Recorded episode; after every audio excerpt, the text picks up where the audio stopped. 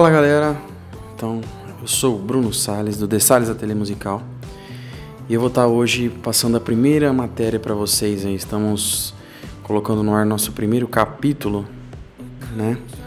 Onde nós vamos tratar das definições básicas do violão e da música, né? Da teoria musical. Então, o que são as definições básicas, né?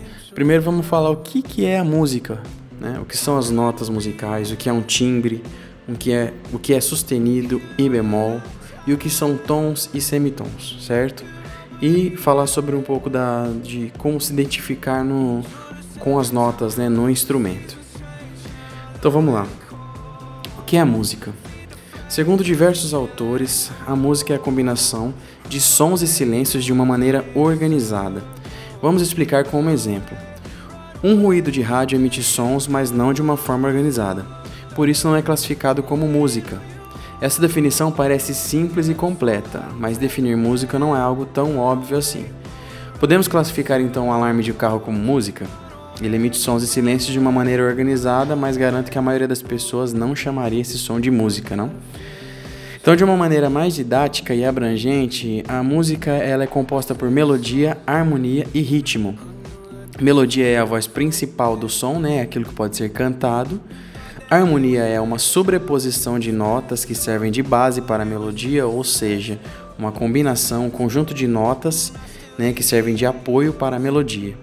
Por exemplo, uma pessoa tocando violão e cantando, ela está fazendo a harmonia com os acordes no violão e a melodia com a voz. Né? Então, cada acorde é uma sobreposição de várias notas como veremos adiante em outros, em outros tópicos e outros capítulos aí. Por isso que os acordes fazem parte da harmonia, certo? Então vale a pena destacar também que a melodia não necessariamente ela é composta por uma única voz. Então é possível também que ela tenha duas ou mais vozes, apesar de, de ser menos frequente essa situação. Então para diferenciar melodia e harmonia nesse caso, podemos fazer uma comparação com o navio no oceano. Então vamos lá. O navio representa a harmonia e as pessoas dentro do navio representam a melodia. Então, tanto o navio quanto as pessoas estão se mexendo e as pessoas se mexem dentro do navio, né? Enquanto ele trafega pelo oceano. Então, repare que o navio serve de base, né? de suporte para as pessoas. E elas têm liberdade para se movimentar dentro do navio. Então, se uma pessoa, por exemplo, sair fora do navio, se ela pular fora do navio, né, será um desastre. Com a melodia e a harmonia é a mesma coisa, né? Então, é aí que existe a semitonação, a desafinação, né? Quando a gente sai fora da, da, da harmonia, quando a melodia sai fora da, da harmonia. E o ritmo? Né? O ritmo é o que? O ritmo é a marcação do tempo da música. Então, assim como o relógio marca as horas, o ritmo nos diz como acompanhar a música, né? Então, cada um desses três assuntos precisa ser tratado à parte.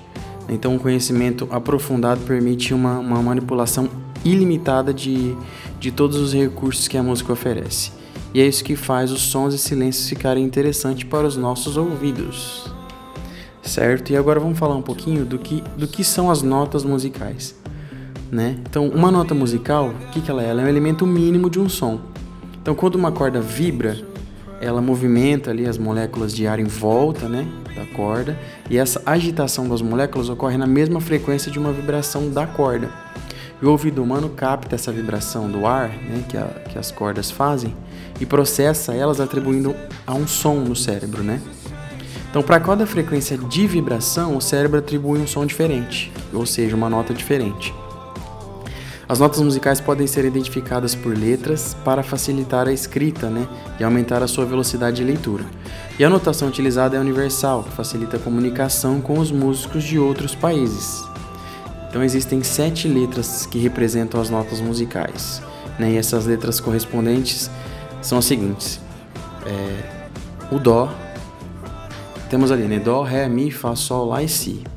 O Dó ele é representado pela letra C, o Ré representado pela letra D, o Mi representado pela letra E, o Fá representado pela letra F, Sol representado pela letra G, o Lá representado pela letra Lá a, aliás, desculpa, e o Si representado pela letra B, né? Então, se a gente for falar só na, na, na leitura das cifras, então seria C, D, E, F, G, A, B. Então, Dó, Ré, Mi, Fá, Sol, Lá e Si. C, D, E, F, G, A, B. Certo?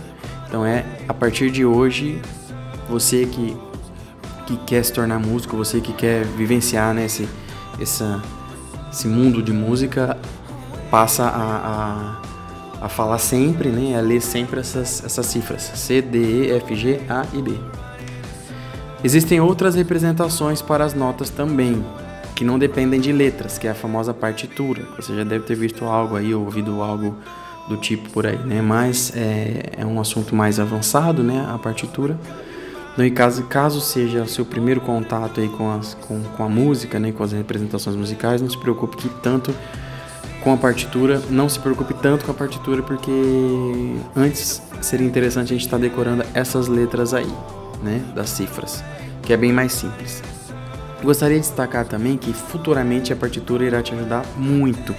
Então não deixe de usufruir desse, desse material, desse conteúdo que a gente está passando para você até a gente chegar lá, certo? Então vamos falar agora um pouco de timbre, né? O que é o timbre? Apesar de aprendermos lá que, o, que o, som é uma onda, essa onda não é tão, tão bonitinha assim como a gente está acostumado a ver nos livros, né? Então, cada onda sonora representa um formato característico que, dependendo do material que você produziu, o som, ou seja, o instrumento que você tocou, né? Isso que define o timbre do som. Então, o timbre é, é, é o que diferencia dois sons da mesma frequência, né? Da mesma nota. Por exemplo, a nota Dó tocada no violão, ela tem um som muito diferente da nota Dó tocada no teclado ou na flauta. Isso significa que esses instrumentos possuem timbres diferentes, né?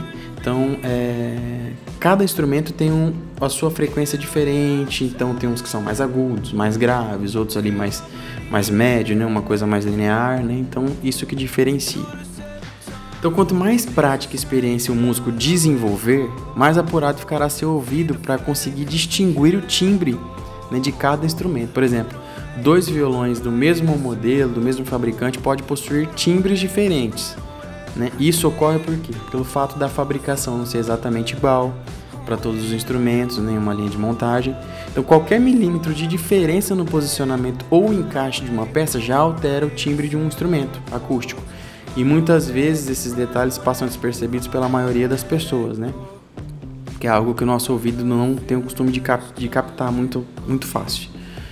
Nos instrumentos eletrônicos, já a diferença está no, do timbre, já se deve à fabricação dos alto-falantes, dos cabos, né? E os demais itens que compõem ali o circuito do instrumento. Então, quanto mais apurado seu ouvido estiver, melhor será a escolha no momento da compra do instrumento, né? Para você conseguir perceber a diferença e a característica peculiar de cada modelo, tipo ou fabricante, certo? Se quiser treinar também seu ouvido para ficar mais sensível a diferentes timbres, Experimente tocar em instrumentos parecidos e fazer algumas alterações, como trocar os encordoamentos, né, é, nos instrumentos de cordas e, e, e para analisar diferentes sons que você vai ter. E assim encerramos mais um capítulo, né? Nosso primeiro capítulo, e assim encerra aqui, certo? Então, no próximo capítulo nós vamos falar sobre sustenido e bemol, né? Vamos ver o que é sustenido e bemol. Valeu, um abraço.